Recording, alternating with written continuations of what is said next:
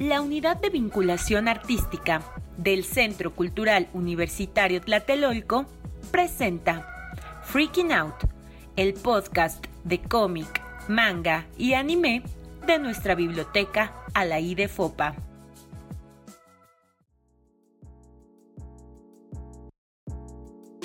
¿Qué onda? Nosotras somos Angie, Ivana, Gis y Aurea, y el friqueo es nuestro estado natural. Y bueno, ¿cómo están todos el día de hoy? Bien, bien, bien. ¿Y ustedes? Muy bien, bastante bien. Bueno, el día de hoy hablaremos de personajes que quineamos. Y si no saben qué es un personaje que quineas, como las señoras de aquí del podcast, Básicamente, cuando quineas un personaje es que te identificas con tal personaje, ¿no? Va de menor a, wow, quineo demasiado a este personaje. De cosas pequeñas como, ah, ¿sabes qué? Este personaje tiene la misma postura que yo, entonces lo quineo a, wow, este personaje tiene la misma, el mismo pensamiento y los mismos comportamientos que yo. Y bueno, estos son personajes con los que nos identificamos y por los que guardamos cierto cariño especial porque logramos reflejarnos en sus personalidades tan únicas en sus propios mundos de una manera que nos hace sentir acompañados en el nuestro. Creo que en mi caso, que, además es una cosa bien interesante, nada más quería darles este dato, eh, dato ñoño. Esto de quinear viene del inglés. El concepto de kin puede funcionar como verbo, puede funcionar como sustantivo, etcétera. Y por ejemplo, la kin es la familia, aquellos con quienes eh, compartes eh, lazos, ya sean sanguíneos, es como tu gente, ¿no? Está el concepto kindred spirit, es como tu alma gemela, ¿no? O sea, es justamente en quien te reflejas, etcétera. O cuando algo es akin to, hace clic con determinada cosa, eh, es similar a, etcétera, ¿no? Entonces nada más ahí está el, el datito para que sepan de dónde vienen también algunos de estos términos. Y creo que yo, o sea, tuve muchas dificultades para definir qué tipo de personajes eran estos, porque yo sobre todo pensaba en personajes a los que admiro y a los que me gustaría parecerme. Pero ya que nos lo explicó bien esta Gis, pues se me ocurrió dos personajes de la misma serie, Legoshi y Haru, de Beastars. Porque, no, bueno, aquí vienen cosas como bien, muy intensas. No, lo que pasa es que me acuerdo mucho que cuando vi Beastars, porque además a mí me pasó que primero vi el anime, me fascinó la primera temporada y después me fui al manga y bueno, me la, me la acabé por completa, eh, por completo y me, me, fascinó también. Ya la segunda temporada, por la onda de la animación y demás, hubo cosas que no me encantaron, pero en fin. La razón por la cual elegí estos dos personajes básicamente es que la parte de Legoshi me parece, eh, me parece cercana, sobre todo en esta onda, quizás no tan depresiva, pero sí constantemente preocupada en términos de cuál es su lugar en el mundo y el constante cuestionamiento, ¿no? De, de, y a veces incluso culpa, ¿no? De, híjole, es que yo tengo no sé, el privilegio de ser carnívoro, tengo mayor fuerza, tengo mayor, etcétera, ¿no? Y entonces eso de repente lo hace sentir culpable, lo hace sentir que no merece cierto lugar en el mundo, eso también lo hace o lo obliga a poner en tela de juicio estos lugares y entonces, bueno, o sea, a veces también quiere más bien identificarse con otro sector eh, social, con otra categoría social y es así de, bueno, o sea, sí, pero puedes simpatizar, pero no son tus mismas circunstancias, entonces no puedes usurpar esas experiencias. También como con esta cuestión de, cuando dejas salir el instinto, ¿no? O sea, yo no soy una persona... Eh, es que sí soy una persona visceral, pero no soy muy como inclinada sobre, sobre la onda de la ira. Eso me ha pasado en muy, muy contadas ocasiones. ¿No? Pero, por ejemplo, este descubrimiento de, la fuerza del cuerpo propio, eh, y además también como representada a partir de un cuerpo lupino, o sea, de, un lobo, que es un poco como, como mi tótem. O sea, pues fue un descubrimiento maravillosísimo con el que sentía muchísimo, muchísima afinidad. Pero por el otro lado también, o sea, me fascina el personaje de Haru, yo lo admiro enormemente y me parece brutal y terrible y triste que el personaje de Haru sea tan vilipendiado, tan tratado con, de maneras tan tan repugnantes, porque bueno, obviamente, o sea, la gente suele hacer comentarios muy desagradables acerca de su sexualidad y toda la cosa. Y una de las cosas con las que yo me identifico muchísimo con ella, por ejemplo, es el hecho básico de que yo soy una persona chiquita. Creo que yo hace mucho que no me mido, pero creo que mido unos 54, unos 55, una cosa por el estilo. Y eh, tengo esta característica de que no se me nota tanto pues la edad que, tengo. Normalmente dicen que me veo más, más joven. Entonces también eh, me ha llegado a ocurrir, no, no con demasiada frecuencia, afortunadamente, esto de que me aniñen un poco, ¿no? O sea, como que me vean como con mucha ternura o que me quieran cuidar y así de, no, vete para allá, yo, quiero, yo quiero hacer lo mío, ¿no? También, por supuesto, es muy difícil no leer la historia en código de género, eh, en términos de hacer una equivalencia entre herbívoros, por ejemplo, mujeres o personas de las disidencias, y carnívoros, y, es decir, eh, varones eh, cisgénero, por decir algo, ¿no? Entonces, mm, me, acuerdo que me encantaban estos reclamos que le hacía Haru a Legoshi de tú jamás vas a entender el mundo en el que vivo. Este constante terror a morir, jamás lo vas a entender, ¿no? Y, y el hecho de que ella extraiga fuerza de esa certidumbre y de, la de la fragilidad de su propia vida, es una de las cosas que me parece más, más admirable de su personaje. Entonces, o sea, por eso menciono a los dos personajes, o sea, principales y además que son como polos tan opuestos, porque, digamos, en términos un poco como de, de pensamiento, de filosofía, de conflicto, me identifico más con Legoshi, pero en términos de realidad corporal, de socialización y demás, me siento más cercana a, a Haru, ¿no? Entonces, un poco va por ahí. el hecho de que ambos estén como dialogando con respecto a sus propias experiencias y se anden ah, como midiendo a partir también de la experiencia del otro, es algo que a mí me, me da muchísimo gusto ver, digo, había unas cosas de repente como muy locas y así, ay, no, esto sí está muy, está muy raro. Más que también, o sea, mucho de su conflicto, pues también es, es de adolescentes y bueno, o sea, yo, estoy más para allá que para acá. Entonces, digo, están muy chavitos, ¿no? Pero, pero fuera de eso, o sea, es una, un conflicto, una condición que, que se mantiene y eso, por eso elegí a estos dos personajes. Me parece curioso porque yo dije, ¿cómo van a representar a una misma persona, no? Sí, o sea, como parecen tan opuestos, pero es cierto que en cierto modo como que coexisten o se compaginan. Entonces, me parece otra forma de entender esto. A veces no te completa un personaje, pero sí la dinámica que tiene con otro, ¿no? Eso me parece lo más chido, creo. Bueno, yo soy de las señoras que no sabía que era Kineas.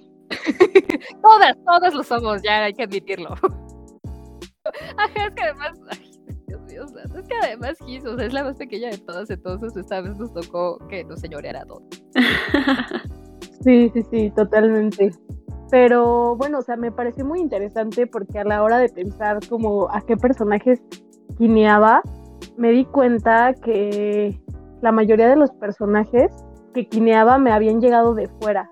O sea, no era como algo que yo hubiera podido identificar de inicio como ah, soy similar a este personaje, o pues no sé, o sea, como algo admiro o algo mío se refleja en ese personaje, sino como que siempre me han llegado un poco de personas cercanas a mí, ¿no? Como, ah, te pareces a este personaje, o has visto tal cosa, me recuerdas a tal personaje, ¿no? Por ejemplo, en este caso, yo quineo a Mabel Pines de Gravity Falls, porque, o sea, bueno, llegó como de una manera medio extraña a mí porque pues yo no conocía la serie y la historia, o sea, el contexto de esto es que a mis amigos de la facultad se les ocurrió que para Halloween hiciéramos como cosplay de Gravity Falls y yo nunca la había visto, ¿no? Contexto. Fue como, ¿sabes que no? Es que te parece un buen Amabel y yo así de, pues no sé, o sea, ni siquiera sé quién es, ¿no? I don't know her. Ajá. Y cuando vi la serie fue como, no, no, sí soy. No, o sea, creo que algo muy básico para empezar es como Mabel ahí con todos sus suéteres súper coloridos, así como tiene miles de suéteres, como yo. Yo tengo miles de suéteres así, ¿no? Como de todos los colores y texturas habidas y por haber. Y algo que me parece muy interesante, de, por ejemplo, de Mabel, es que creo que esta energía tan improvisada, o tan espontánea o como, sí, ¿no? O sea, ser ella sin miedo a ser a veces, no sé, absurda, distraída o ser como demasiado, como demasiado ruidosa, demasiado presente, demasiado, ¿no? Sí, no sé, es como esta personita que, que no sé, o sea, como un montón de energía ahí, como a punto de explotar todo el tiempo. Que es como de dónde se apaga.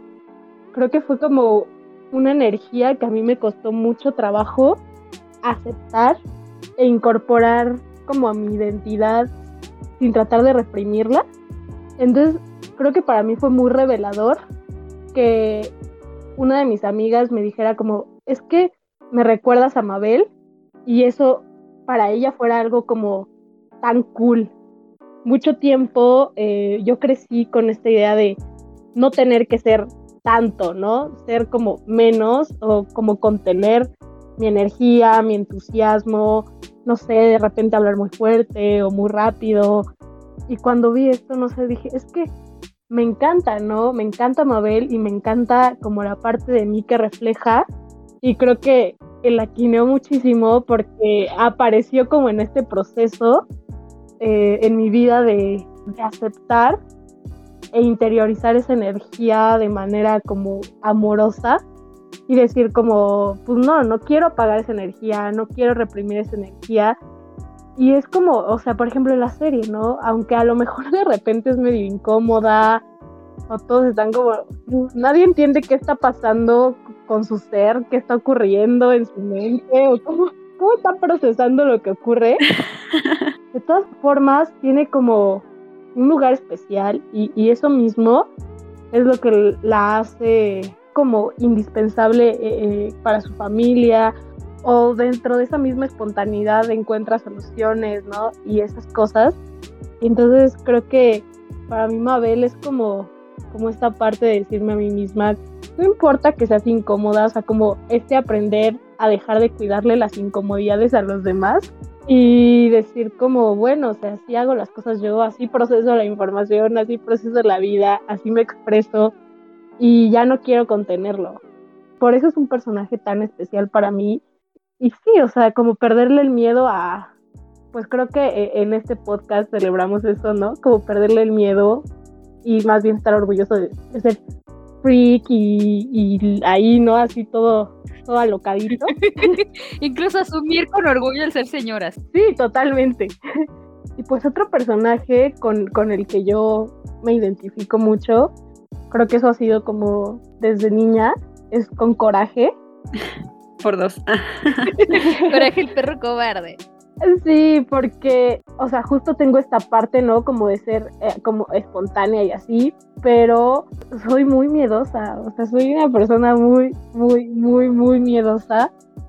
Y en realidad, o sea, creo que podría asumir que soy una persona valiente, porque no es que no tenga miedo, o sea, todo el tiempo tengo miedo, pero igual hago las cosas con miedo. o sea, siempre hago las cosas con miedo, pero las hago. ¿Y después de que las haces, sientes menos miedo? Sí, después me da miedo otra cosa. Ah, bueno, pero, ya no la misma cosa. Ah, bueno. Siguiente nivel. sí, pero ya no la misma cosa. Es como siguiente miedo desbloqueado y cosas así. Pero pues Coraje es un personaje muy, muy íntimo y muy entrañable para mí porque como le llaman coraje el perro cobarde, pero en realidad de cobarde no tiene nada, porque podría estar temblando, ¿no? Está en pánico, todo el tiempo está así como al borde de la crisis, mm. como por todos sus temores, pero igual enfrenta, ¿no? Enfrenta las situaciones, toma acción, incluso, o sea, es como, pues incluso el que protege, ¿no? A, a Justo y a Muriel, creo que una de las cosas que igual me hacen como mucho sentido de, coraje, como en realidad el que Muriel y justo no tengan miedo, no es, o no sientan miedo ante lo que ocurre, no es porque sean más valientes que coraje, sino como que en realidad viven en la total ignorancia de lo que está ocurriendo. O sea, mm. no se enteran, no se enteran de lo que está pasando, ¿no? Entonces, en este sentido, yo pienso que Coraje es muy observador y también sobrepiensa y está ahí, ¿no? diría como muy receptivo a todo lo que ocurre, a todo lo que pasa, porque es muy sensible, ¿no? O sea, igual es un personaje muy sensible porque también se la pasa empatizando con estos personajes que a lo mejor podrían parecer como malvados, ¿no? Se involucra en los conflictos de otros personajes.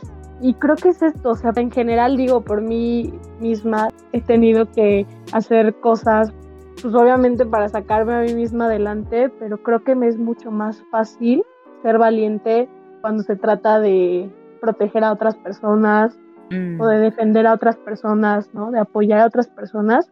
Yo creo que mi valentía está como muy sustentada, igual que la de coraje, en, en el amor y la lealtad que les tenemos a otras personas. Yo puedo decir como, bueno, no voy a entrar en conflicto porque esto me, me, me da miedo, me asusta, lo voy a evadir o lo voy a evitar, pero si están atacando a alguien que quiero, me vale, ¿no? ahí sí no.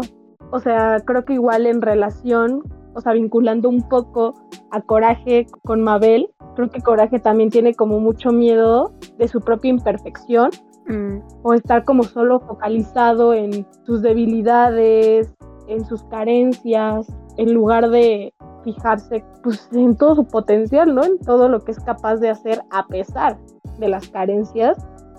Obviamente mi parte similar a Coraje sigue aquí, pero creo que también he podido reconocer como esta otra parte que puede tener impulso, que puede ser más alegre que miedosa, ¿no? Mm. Y eso, ¿no? O sea, creo que ambas son partes que en algún momento de mi vida consideré como imperfecciones o debilidades y ahora las abrazo con mucho cariño porque que finalmente son constitutivas de, mí, de mi identidad, y como sea, es lo que me ha sostenido en el mundo, ¿no? Entonces, para mí son personajes muy entrañables. Los quiero mucho a ambos. Mm, qué hermoso. Justo con la onda del miedo, o sea, en primer lugar el, como revalorar la idea del miedo. Está bien tener miedo, es necesario tener miedo, pero obviamente en dosis lo más saludables posible, o sea, de esas que te permiten sobrevivir más que nada. Y me recordaste mucho que justo una de las filosofías que yo tengo para hacer muchas cosas es que también pero desde el miedo, pero un poco el, enfoque es, bueno, ¿qué te da más miedo? Y por ejemplo, para algunas cosas como desconocidas. ¿Te da más miedo fracasar en eso que vas a hacer, en eso que todavía no conoces? ¿O te da miedo quedarte donde ya estás? Siempre quedarte como estancada en el mismo lugar. Y la respuesta siempre es, me da más miedo quedarme estancada en un solo lugar que probar otras cosas. Ese mismo razonamiento de, del miedo puede llevarte a cosas pues interesantes por lo menos. Si no así súper gloriosas, por lo menos interesantes. Sí, pues iba a decir algo bastante similar, la verdad, porque también quineo mucho a coraje, o sea, como una persona súper ansiosa, súper miedosa, y creo que algo que coraje me enseñó fue precisamente eso, ¿no? A no esperar que no tengas miedo frente a algo, sino actuar desde el miedo o actuar con miedo, ¿no? Como alguna especie de arma, justo como pensando en la peor circunstancia y sacando fuerza para enfrentarte a muchos monstruos a partir de eso. Entonces, sí me hizo pensar como en esas potencias que puede tener actuar desde el miedo mm. y son cosas que nunca hubiera pensado como desde mí misma, ¿no? Sino más bien como viendo a este personaje, empatizando con este personaje.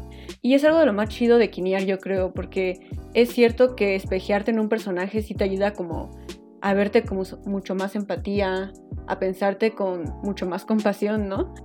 Mm. E incluso como a ver cosas de ti que jamás habías visto, ¿no? Entonces, pues no sé, es interesante me también me parece muy gracioso, Ivana, porque pues Mabel y Coraje son personajes muy distintos. Y yo había pensado que, que me pasa algo bastante similar. Como siempre me ha gustado la representación como estas chicas rudas, ¿no? Como Tim Bellota, sin pena frente a las personas, ¿no? Pareciera que no les diera miedo como el que dirán y al mismo tiempo también me identifico con pues con coraje, entonces pues es muy complicado y muy raro de explicar. Pero bueno, así pasa y creo que es bonito que muchos personajes hagan como un retrato más completo de nosotras, nosotros y nosotros, ¿no? Y bueno, pues de los personajes con los que más me identifico, yo vengo a hablarles así del más reciente, que creo que sí, sí me fui duro a identificarme. Y no es muy famoso, entonces voy a contar un poco de, de su historia. Es Lake de Infinity Train o El Tren Infinito. Es un personaje eh, que protagoniza la segunda temporada, porque cada temporada es una historia distinta. Y pues la serie tiene una trama medio random, ¿no? O sea, hay personas con conflictos, traumas, complejos, issues sin resolver, ¿no? Y que están estancados pues en la vida, ¿no? Si no resuelven estos problemas, pues no van a poder crecer, sanar, cambiar. Y a estas personas se les aparece un tren como todo mágico, paranormal, que pues como dice el nombre es infinito y tiene vagones que contienen diferentes mundos o formas de vida y donde los pasajeros pues tienen que aprender sus lecciones, por así decirlo, hasta que hayan resuelto esos problemas, ¿no? Wow. Y bueno, para contarles este personaje, pues tengo que volver un poco a la primera temporada. La protagonista de esta historia se llama Tulip y es un personaje como todo ñoño y cool que tiene algunos problemas sin resolver por el divorcio de sus padres. Mm. Y sobre todo a raíz como de ese mini trauma, entra al tren y entra en contacto con un vagón que contiene el mundo espejo, por así decirlo. No sé si han oído como esas teorías donde se supone que nuestros reflejos podrían tener vida propia y ser como otro yo en otro mundo que sucede en paralelo al nuestro. Ah, sí. Pues algo así sucede en este vagón. Sí, sí, Y sí. lo curioso es que Tulip descubre que su reflejo no coincide casi nada con ella, ¿no? Tiene una personalidad aparte, es mucho más ruda y como que se siente presa por tener que ser el reflejo de Tulip y pues no ser su propia persona. Entonces Tulip encuentra la forma de hackear el sistema, por así decirlo, y hacer que ambas salgan de ese vagón. Lo que es como bastante ilegal, ¿no? Como que los reflejos no pueden salir del mundo espejo. A partir de ese momento, Lake es acechada básicamente por las figuras de autoridad de su mundo, que son como agentes cuyo trabajo literalmente es asegurar que los reflejos pues sean reflejos, ¿no? No tengan libertad ni identidad más, más allá de ser reflejos. Después de esto, Lake quiere tomar su propio camino, conocer la vida por sí misma y se vuelve como la protagonista en la segunda temporada, ¿no? Y en un principio no tiene nombre, o sea, no es Lake, todavía no. No ha encontrado ese nombre aún porque ha vivido toda su vida siendo el reflejo de Tulip. De hecho, pide que le llamen Empty, que es como en inglés Mirror Tulip o como la Tulip del espejo, pero explícitamente dice, ese no es mi nombre, solo te estoy dejando que me llames así. Entonces, en su historia es muy bonito como que Lake define su propio estilo y personalidad y me encanta porque es como se rapa el pelo, se rompe una playera, ¿no? Trae el pantalón como todo desgastado y como medio roto y las botas viejas. Todo está bien chido de su estilo y como que me representa. Igual, como es un reflejo, está como hecha de cromo, entonces se ve como muy extraña y rara, pero me encanta. Y pues explora el tren sola hasta que literalmente encuentra a un pasajero del tren, una persona, un amigo, y empieza a desear conocer el mundo con él, ¿no? Salir del tren, entonces se ayudan mutuamente. Y algo muy interesante es que creo que primero tienes que entender que Lake siempre se sintió como un reflejo de alguien más y por eso es muy reticente a hacer vínculos con otras personas. Es muy individualista. Y creo que ser amiga de este chico Jesse le enseña a espejearse en alguien más como por empatía, por compasión, por identificación, sin que eso signifique reprimirse, hacerse menos, ¿no? Y reducir su identidad. Y creo que aquí es esta idea que, que les digo de quinear, ¿no? Como de espejearte en alguien como potencia, como hacer equipo, reflejar al otro, sin que pierdas autonomía, al contrario, ¿no? Y lo importante es que Lake, pues, vive inmersa en muchos dilemas, porque no tiene un nombre propio, es una persona acechada como por estos policías de su mundo, y algo curioso es que también se le aparecen cada que ve su reflejo en alguna superficie, ¿no? Entonces no se puede mirar a los espejos y en cualquier cosa que la refleje. Mm. Al mismo tiempo, como que no es una mera parte del tren, va por aquí, por allá como los pasajeros, ¿no? Es autónoma, pero tampoco es una pasajera del tren. Todos los pasajeros tienen un número que les permite salir cuando es tiempo de salir del tren y sin embargo Lake no sabe cómo rayos hacer para salir si no tiene este número, ¿no? Mm. Entonces es curioso, o sea, a menudo es vista como alguien nulo y dice constantemente eso de que merece un número como todos los demás pasajeros, como que la miren, como que la cuenten. Y un poco como spoiler, pero creo que es importante decirlo, es que cuando Lake por fin logra salir del tren y ya no tiene que preocuparse por las autoridades que las echaban, la que la asediaban, estos agentes, La primera vez que mira su reflejo en una superficie sin sentir temor, ni amenaza, ni miedo, es en un lago, ¿no? Lake en inglés. Y por eso decide tomar ese nombre. Entonces me encanta porque creo que toda su historia, incluyendo la manera en que toma su nombre, es acerca como de la búsqueda de identidad. Mm. Porque también creo que se trata de una historia donde un personaje tiene que luchar por su lugar en el mundo, ¿no? Entonces, yo quineo mucho a Lake, la verdad, porque creo que es una historia que se centra en la búsqueda de identidad, que todos tenemos, pero que para mí siempre ha sido como una fuerte constante, como algo que nunca acaba y es muy intenso, en vez de algo que solo se queda, digamos, en el cliché de descubrir quién eres en la adolescencia, ¿no? Mm. E igual me hace pensar mucho como en estos personajes literarios o también escritoras con las que quineo mucho, que tienen frases que justo abordan la idea de la identidad, ¿no? Como Rosario Castellanos cuando le preguntan por qué escribe y ella dice algo así como, porque una vez adolescente me asomé al espejo y no vi nada, comprende el vacío. Y también Clarice Lispector cuando un personaje suyo dice, ¿quién ya no se preguntó, ¿soy un monstruo o esto es ser una persona? ¿No? Como abordando esta idea de ser algo raro, como esta persona que se va moldeando, pero es esta cosa, digamos, entre comillas, deforme, porque no es una forma definitiva, ¿no? Entonces, creo que en cierto modo la historia de Lake es esa, como de alguien que se está constituyendo y que te recuerda que eso es una constante, ¿no? De toda nuestra vida. Pero algo de que además me hizo como espejearme bastante con este personaje es que no solo representa como cualquier búsqueda de identidad, también se ha comentado mucho entre los fans que pues su historia nos hace pensar como en una, en una lectura trans o no binaria, ¿no? Como en el paraguas de lo trans puede ser. Porque es como si ley que se diera muchos binarios, ¿no? O sea, no es parte del tren, tampoco es un pasajero, no es del mundo primario, o sea, del mundo que se refleja, pero tampoco del mundo de los reflejos, el mundo espejo. No pertenece a nada y más bien parece que excede todos estos binarios, ¿no? Y bueno, lo más evidente que es la relación de Lake con Tulip, que ella siempre sintiera que tuviera que proyectar a alguien que no era, ¿no? Entonces, eso sobre todo es lo que también nos pone mucho a reflexionar, creo yo. Y ese es el motivo por el que es tan invisible a los ojos de los demás. Entonces, sigue representando muchas cosas, ¿no? A mí me gusta que sea una historia con muchas lecturas, una historia que no esté determinada solo por una simple búsqueda de identidad, sino por todas las posibles, ¿no? Pues independientemente de que haya sido la intención o no del, del autor, del creador, ahí está claramente como algo que espejea muchas experiencias, sí o sí, ¿no? Los fans han tomado como totalmente la libertad de pensar en Ley como un personaje no binario y también de usar varios pronombres con este personaje, ¿no? Yo uso ella porque realmente nunca cambian los pronombres en la historia, también porque creo que Lake sería como el tipo de personaje que no le importan los pronombres. Entonces, pues sí, o sea, es impresionante cómo le cambian tantas lecturas y, y creo que por eso amo a este personaje, o sea, de verdad abarca muchas cosas y sobre todo la idea de que definir y explorar tu identidad es como una constante que dura toda la vida, ¿no? Mm. Ok, y bueno, y yo voy a hablar de dos personajes.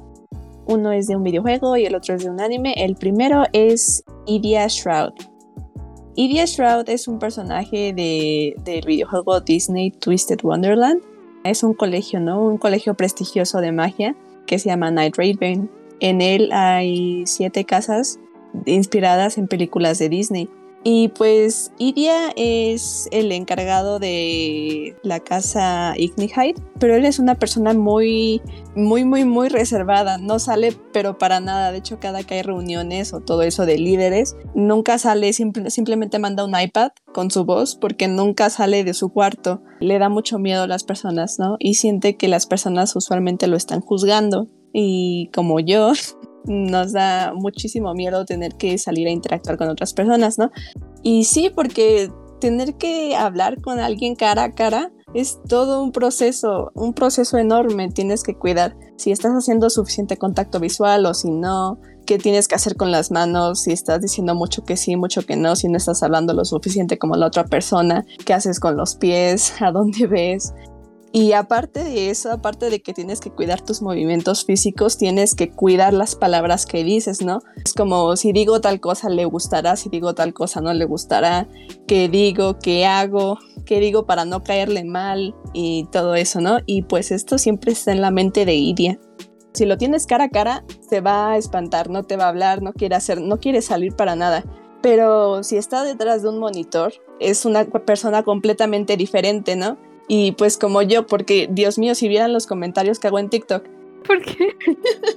si me ves en persona a como me ves en internet, somos personas completamente diferentes, ¿no? Porque en internet te da esa seguridad de que no estás cara a cara frente a otras personas y puedes ser tú mismo sin importar qué piensen los demás de ti, porque al final son personas de internet que ni siquiera conocen tu cara. Mm. Te da mucho esa seguridad de poder hablar, de poder expresarte, de poder bromear y todo, si no te están viendo. Y también como yo, Idia es alguien que se apasiona muchísimo por las cosas que le gustan.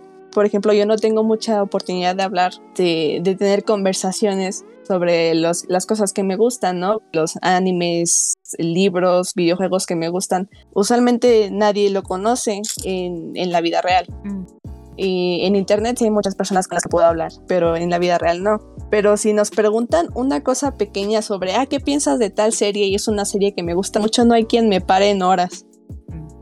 Entonces, sí, compartimos ese, ese amor por nuestras actividades y series y todo lo demás que nos gusta muchísimo y que nos gusta mucho hablar de eso. Y pues Iria tiene un hermano que se llama Orto Shroud, es su hermano menor.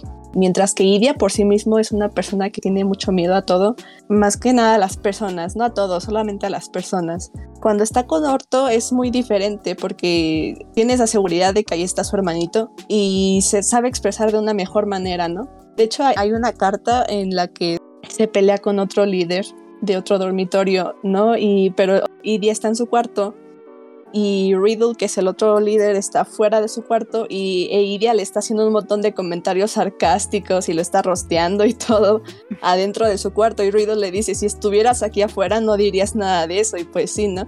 Esa seguridad que te da estar detrás de algo, ¿no? Y pues por eso me identifico mucho con Iria. También porque como nunca sale está todo pálido, ¿no? Y yo también estoy muy pálida. Luego mi mamá me regaña, me dice que me ponga, que abra las ventanas, que me ponga el sol. No me gusta salir, no me gusta el sol. Luego así abro tantito la ventana y me quema la retina, ¿no? Ay, como pollito crudo. sí. Y el segundo personaje es Yatora Yaguchi. Este, no, no se parece en nada a Iria, ¿no? Yatora más que nada es de un anime un anime que se trata sobre el trabajo duro, así lo quiso describir el creador, ¿no? Es un chico que no sabe muy bien qué quiere hacer. Toda su vida su mamá le ha dicho, tienes que conseguir una carrera en la que te paguen bien, un futuro seguro, ¿no? A los artistas no les pagan bien y él cuando descubre el club de arte de su escuela, se apasiona por el arte, se enamora inmediatamente del arte y quiere ser artista y pues tiene miedo a decirle a su mamá por eso mismo porque su mamá piensa que no tiene futuro como artista. Y Atora piensa que él empezó muy tarde, ¿no? En tercer año de prepa empieza a apasionarse por el dibujo y todo eso, y antes de eso no tenía ninguna experiencia. Pero por esto mismo también se esfuerza el doble que las demás personas que ya tenían conocimientos previos. Y Atora se esfuerza muchísimo, dibuja por horas al día. Y pues es como yo, dedico por lo menos cinco horas a dibujar al día y si no, no me siento bien, ¿no? Tengo ese constante recordatorio de que tengo que ser lo mejor, de que tengo que esforzarme el doble que los demás y si no, pues no voy a hacer lo mejor, no voy a llegar a ningún lado. De hecho, ese anime me hizo, me hizo llorar muchísimas veces. Me dijeron, a mí no me gustaría ver un anime que me haga llorar, ¿no? Y digo, no, pues es que cuando eres artista, lloras, no como persona, sino como artista, ¿no? También hay una parte en la que su mamá está hablando por teléfono y dice, sí, mi hijo este, dibuja mucho y tal y tal y tal, se le va a hacer muy fácil, ¿no? Y él está en su cuarto escuchando y empieza a llorar y empieza a decir, no porque me guste mucho significa que sea fácil hacerlo. Y pues sí, he sentido eso, ¿no? Esa frustración de que no he podido dibujar durante días porque simplemente no tengo inspiración y porque todo lo que hago lo detesto y todo eso y sabes que tienes que hacer cosas, sabes que aunque no te guste los tienes que hacer, pero simplemente te frustras porque no es como lo, tú lo esperas, ¿no? No es lo que tú quieres, no, está al nivel que tú quieres. Mm. me identifico mucho con Yatora porque es alguien que no dejó que le dijeran como artista no tienes futuro. Simplemente lo tomó porque dijo, bueno, yo quiero ser artista, no me importa si no tengo futuro. Yo soy una persona que si no, si no me puedo dedicar al arte, literalmente me muero de hambre porque no hay nada más que quiera hacer. Pues por eso me identifico mucho con Yatora y además él, él se esfuerza mucho. En vez de hacer este, algunos hobbies o otras cosas, salir con amigos y todo eso, pues se queda a dibujar en su cuarto y está dibuje y dibuje y dibuje todo el día y al final pues todo su esfuerzo pagó porque entró a una universidad de dibujo, ¿no? ¡Oh, qué bonito!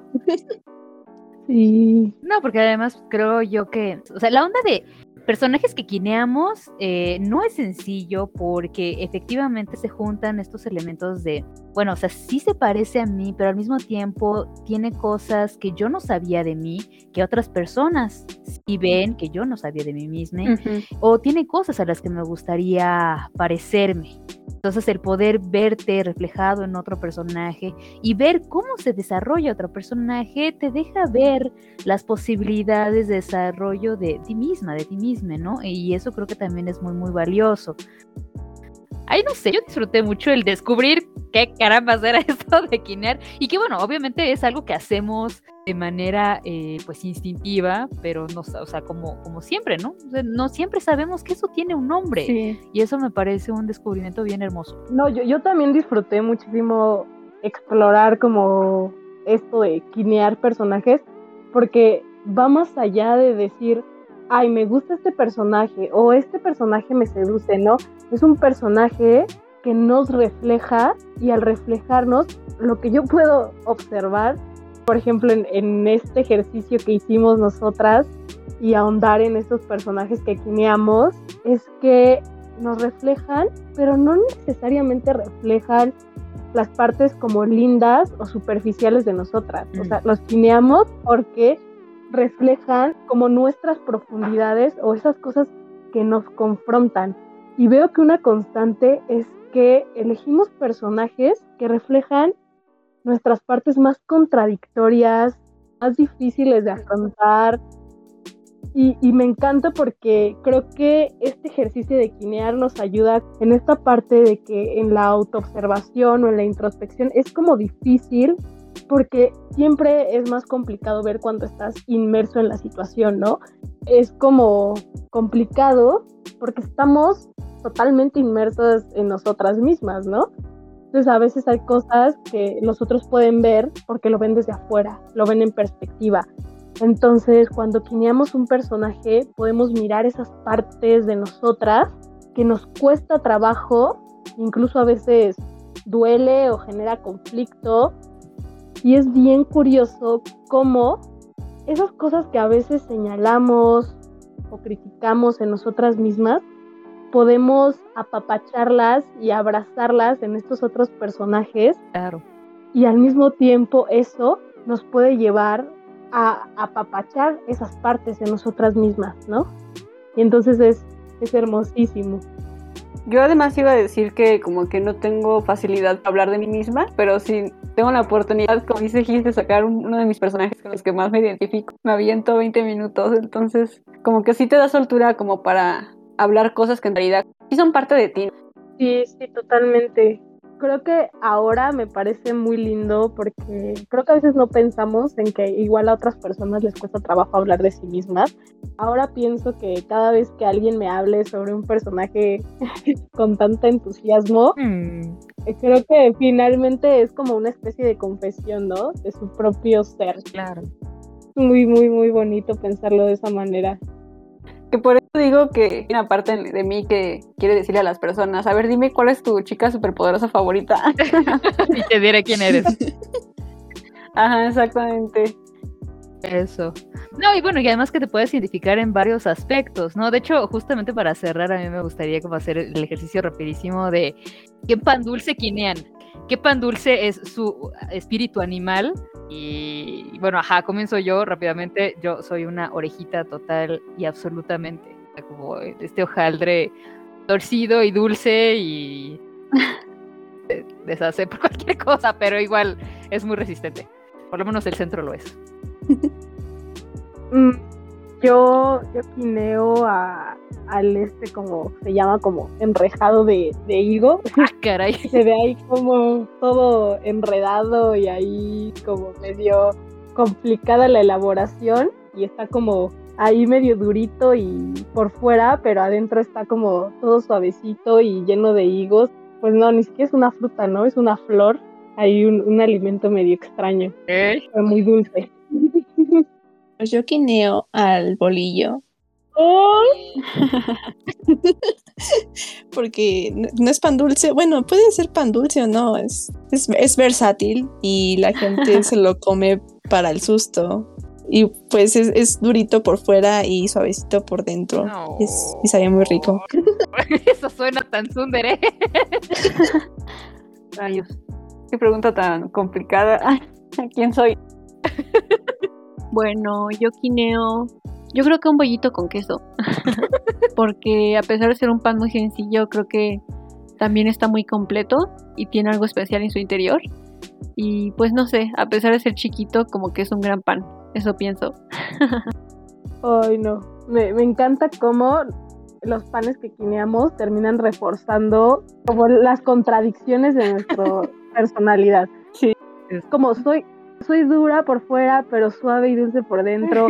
Soy, soy frágil, pero resistente, ¿no? Y me, me encanta. bueno, pues con esto concluimos la emisión de hoy. Los alentamos, las alentamos, les alentamos a que abracen a sus kins y que como ellos acepten su desarrollo de personaje y tomen lo mejor de cada episodio, de cada temporada. Apapáchense mucho. Nos escuchamos hasta la próxima. Bye. Bye. Bye. Ay.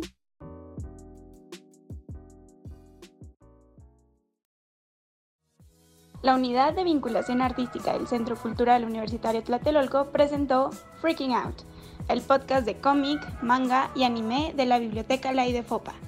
Síguenos en nuestras redes sociales, arroba uva-ccut en Instagram, Twitter y Facebook.